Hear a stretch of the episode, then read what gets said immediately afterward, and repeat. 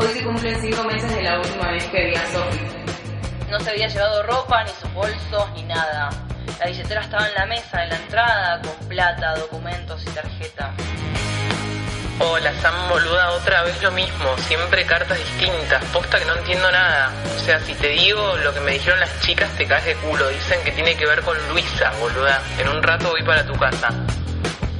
Y nadie sabe nada. Traemos a la policía, pero no se distingue. Solo puede ver que está en un lugar alto y su cara...